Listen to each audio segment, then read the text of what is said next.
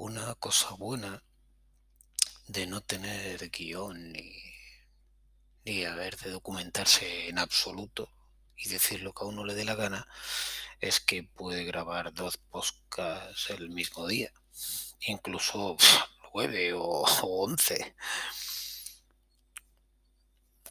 Y es el caso. Mira, estoy de humor. Y me apetece comentar otra canción. Y voy a, voy a hablar de un tipo que, bueno, estaba escuchando una serie de canciones y se me ha cruzado. Y creo que, que merece la pena porque tiene canciones muy bonitas. Es un tipo tan, tan, tan conocido que, que la gente lo conoce por el nombre aunque no tenga ni puta idea de qué música escribió. Y se llama Bob Dylan.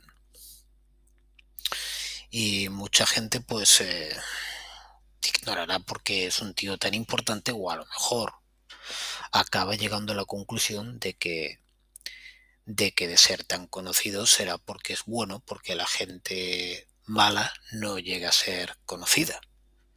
Cosa perfectamente entendible y por la cual recordamos nombres como el de Raquel Mosquera.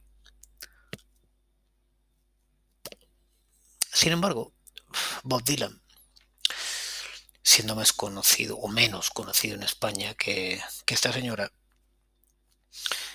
pues a nivel musical, pues, ha, hecho, ha mucho, ha hecho muchas cosas. Es un tipo que empezó en un momento clave. Creo que la coyuntura del momento ayuda. Ayuda. Tú puedes ser un tío muy bueno o una tía muy buena y estar en el momento equivocado. Siempre pienso en cuántos músicos y músicas, no sé si eso existe, nos hemos perdido. Creo que más de los que conocemos. Porque la música, como no deja de ser una industria, tiene detrás un rollo muy importante que, que desde luego influye el hecho de que nos llegue o no nos llegue. Criticamos y basamos el conocimiento popular en lo que nos llega, no en lo que no nos llega, claro. Y veo muy complicado ser capaz de aislarnos de esto. Se puede decir que Bob Dylan es una puta mierda y que hay gente mejor que Bob Dylan, pero a lo mejor los que van a proponer en sustitución eh, también son, no sé, conocidos, ¿no? Sé si alguien me va a decir que Alberto Pérez, que vive que vive en un pueblo de Teruel, es un tío mejor que Bob Dylan. Y a lo mejor un Alberto Pérez en Teruel, mejor que Bob Dylan, no digo que no, ¿eh? A mí no me ha llegado, claro. Pero con todo eso, con todo eso, pues Bob Dylan, que nació en un sitio donde hacía muchísimo frío, pues acabó mudándose a un sitio donde hacía, joder, también un frío que, que, que te cagas, pero donde había mucha más gente. Y empezó en un circuito donde se la acabó conociendo. Tiene un libro, tiene un libro cojonudo que me leí y que recomiendo. Y que es un libro que teóricamente escribe él y que demuestra que de escribirse un rato porque el libro está escrito de puta madre. Yo entendí en su momento que era una serie de libros, pero no he visto que haya después continuación. Entonces, como sabéis, este es un podcast pobre, es un podcast sin derechos de autor, donde es un podcast de música donde nunca suena la música. Así que seguimos el modelo de que pinchéis la música en paralelo al audio de este podcast y la pongáis en YouTube o en Spotify o en Amazon Music o en la plataforma que tengáis. Yo utilizo Spotify, pero como no me pagan, sino que pago yo, me da igual la plataforma que, que utilicéis. Total, que yo me voy a Spotify y utilizo un disco que se llama The Free Willing Bob Dylan. Y yo siempre suelo deletrear, pero es que es jodido. Voy a describir la portada. Es un chico con una cazadora de piel y unos vaqueros al que se le abraza una chica con un abrigo de un color azul oscuro, no sé cómo llamarlo, y unos pantalones negros caminando por una calle nevada donde a la izquierda hay una furgoneta Volkswagen aparcada y a la derecha un no sé qué coche de color blanco. Esta chica se llamaba Susie, fue la, una de las, o de las primeras parejas conocidas de Bob. Y el que está a la izquierda, el chaval ese que mira hacia el suelo, así con los hombros levantados, como pasando frío, es Bob Dylan. Hmm. Bueno, iros a este disco. Y Maldita sea, no sé si es una maldición porque os juro que pienso en las canciones sin mirar los discos, pero por tercera vez consecutiva es el primer corte de un LP del que quiero hablar. La canción es una canción, es una canción relativamente antigua, es del año 63 del siglo pasado y se llama Blowing in the Wind. Bien, y de allí por favor, vamos a escuchar dos veces y de allí yo voy a parar, ahora paramos el podcast, ¿vale? Vais allí, Bob Dylan, The Free Willing Bob Dylan es el nombre del disco, se ha escrito la portada, primer corte Blowing the Wind. Parad el, post, el podcast ahora. Vale, ya estáis aquí y veis, tenéis delante la canción, sea donde sea, en YouTube, donde sea. Entonces, cuando diga lo típico, ¿no? 3, 2, 1, play. Vale, pues cuando diga el play, entonces le vais a dar y vamos a escuchar por primera vez una canción que si no lo habéis oído nunca, cosa que encuentro rarísima, pero bueno, vamos a poner por caso, que no la habéis oído en la puta vida. Y lo vamos a ir juntos, ¿vale? Bueno, 3, 2, 1, play.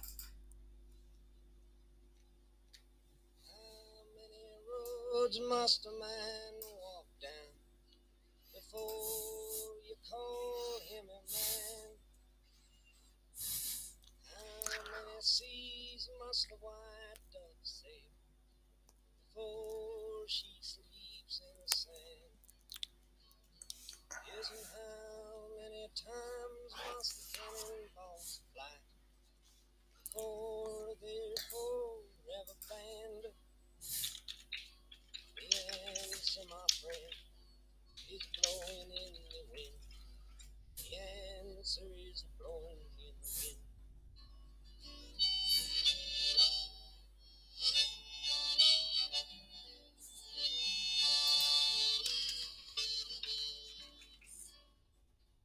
how many years can a mountain exist before it is washed to the sea?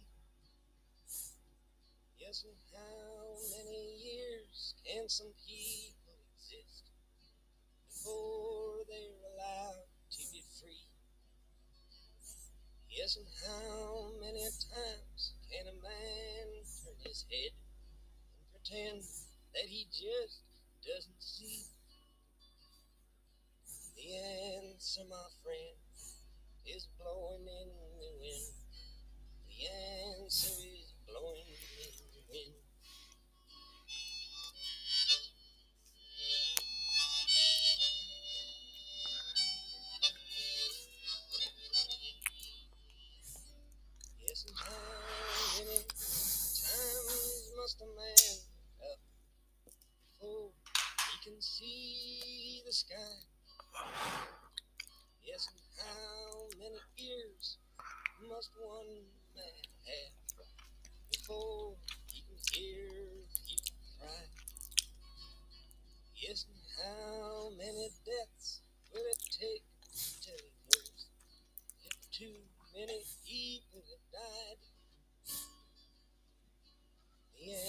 answer, my friend, is blowing in the wind.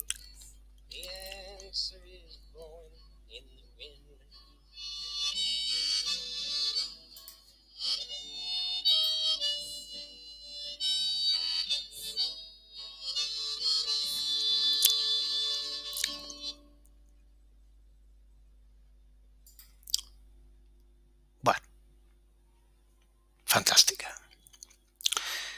año 63, un Dylan que se encuentra en un circuito eh, característico de aquella época. En el libro se describe muy bien.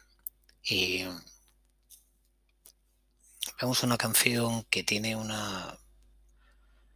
Bueno, es voz y guitarra. Él utiliza su armónica, le ayuda, es un, bueno, muy, significativo en la música de Dylan, ¿no? Me parece que, que encuentra mucho con ello. No es, no es el primero. Dylan, Dylan bebe, bebe de una, de unas fuentes que le anteceden, que otro día quizás entremos en ellas, y algunas muy recientes, ¿eh? pero algunas anteriores, ¿eh? con el Dust Bowl y no sé si toca hoy hablar de eso. Es igual. Porque hablaría de algún tipo que tocaba una guitarra y era medio comunista o le tachaban de comunista y, y vivió una la gran época de la depresión y vosotros que si ya, ya estáis en el tercer capítulo, nos tengo que explicar mucho, ¿no? De la Gran Depresión Americana, del Dust Bowl, de...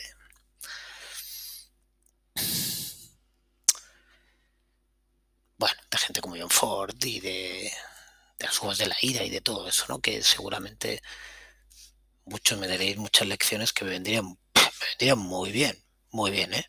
Para alguien que no distingue todavía bien los yogures de la falleda, le vendría muy bien que alguien le explicara esto. Pero em, Dylan, yo lo que veo, lo que veo aquí es que es una canción cojonuda porque cuando las canciones son tan simples, se tienen que basar primero en una melodía muy clara y luego en una letra con mucha fuerza. Con mucha fuerza. Eh, la letra me importa muchísimo aquí me importa más que la canción de los Beach Boys que os conté anteriormente. Me importa más, me importa más. Y me importa porque hay, algunos, algunas recurrencias que how many, que se repite tanto, viene a, generar una estructura rítmica en sí misma. Él no tiene detrás una batería.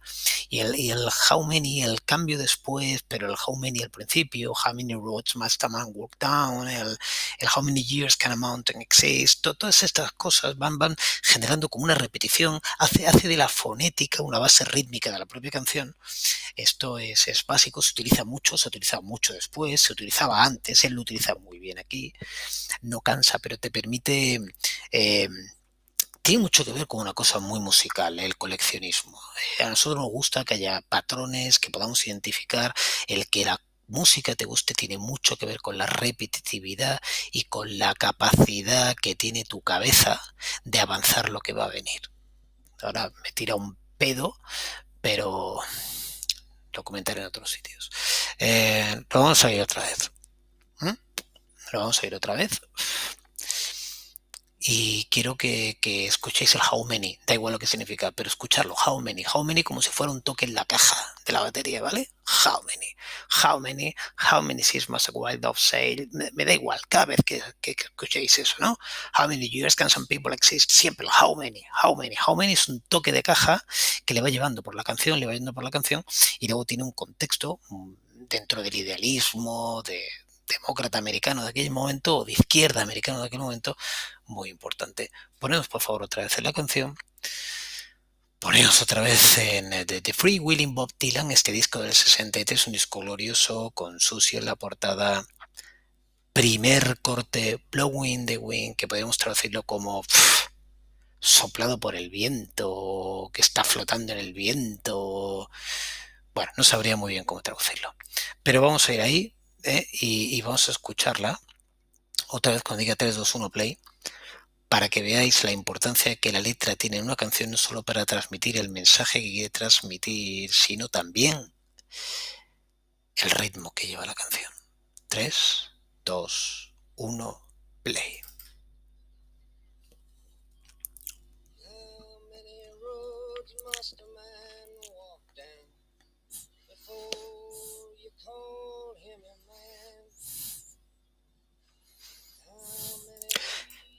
Como en la segunda suelo pisar y joderlo todo,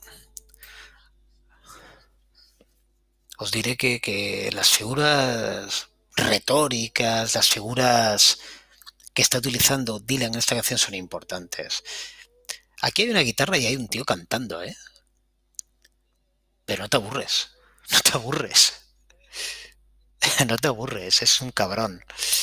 Tiene esa voz, tiene un, tiene un, timbre de voz muy característico. A Dylan no se le confunde con nadie. Dylan, tú lo pones una canción y es una canción de Dylan.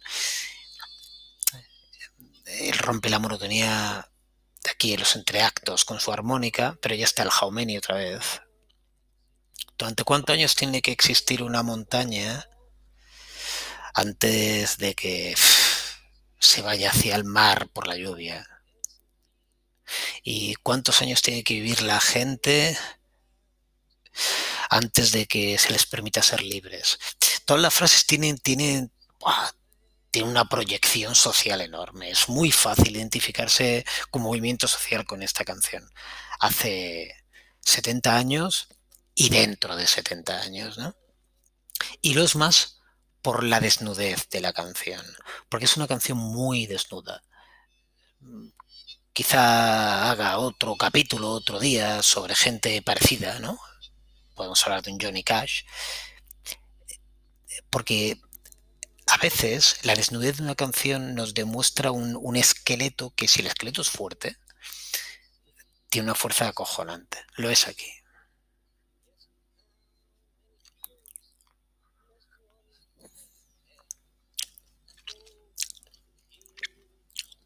Una cosa que me gusta mucho de Dylan aquí. Está con un tema profundamente social. Pero tú no escuchas la rabia del punk aquí. No escuchas indignación no escuchas la reivindicación de un acto social indiscutible. Escuchas, y le dicen mucho, ¿no? Escuchas un bardo cantando.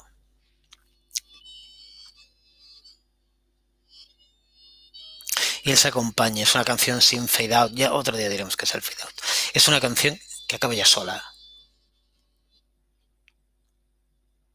Esto que hace Dylan al final, que toca la guitarra y tiqui tiqui tiqui eh, es un tema que a mí me ha pasado. Yo he tendido a hacer eso y bueno, que a mí me ha pasado. Tengo los huevos del caballo de partero. Eh, ¿Qué tiendes a hacer cuando te faltan recursos? Y le quieres engordar una canción en la cual se ha acabado todo ya. Cuando se ha perdido tu voz y no tienes una instrumentación detrás, se genera un vacío y uh, siente la necesidad de llenar ese vacío.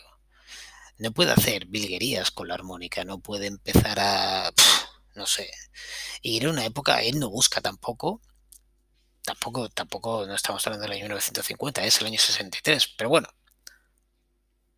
no hay ese concepto musical en ese momento, ¿no? Ya hablaremos luego de otras fórmulas que la, en otro capítulo, igual si llegamos, comento otras fórmulas que luego la producción fue desarrollando para cubrir no solo una base durante toda la canción, sino finales, ¿no? Pero no lo hay. Y hace eso que a mí me parece un poco eh, de primero. Eh, luego Dylan no lo hace, claro. En ese momento lo hizo. Pero pero te encuentras ante esa inseguridad de ya he cantado todo lo que tenía que cantar, no le puedo dar más de sí a la armónica, acabo con el tente, rinde, rinde, Bueno, parece que estoy muy por culero con los acabados, como en el saxo de Changes de Bowie, pero bueno, me sorprende en un tío así. Ahora, temazo. Temazo, escucharlo, escucharlo un poquito más. Es, es cojonudo y estamos delante de una de, las grandes personalidades que ha dado forma a, a la música. Luego otro día hablaré de por qué además me parece tan personalidad. Porque no es un tío al que, que tuvo suerte en un disco. Es un tío que se ha reinventado muchas veces. Es un tío que, que ha transmitido en el directo una capacidad de renovación enorme. Es una persona muy compleja y si tengo tiempo, ganas y, alcohol, comentaré por qué. Y nos vamos a ir. 19.32 ya de, de, podcast. Es la hora. Vamos a, vamos a apagar las luces. Venga. Eh, igual hago otro, no lo sé. Muchos besos. Chao.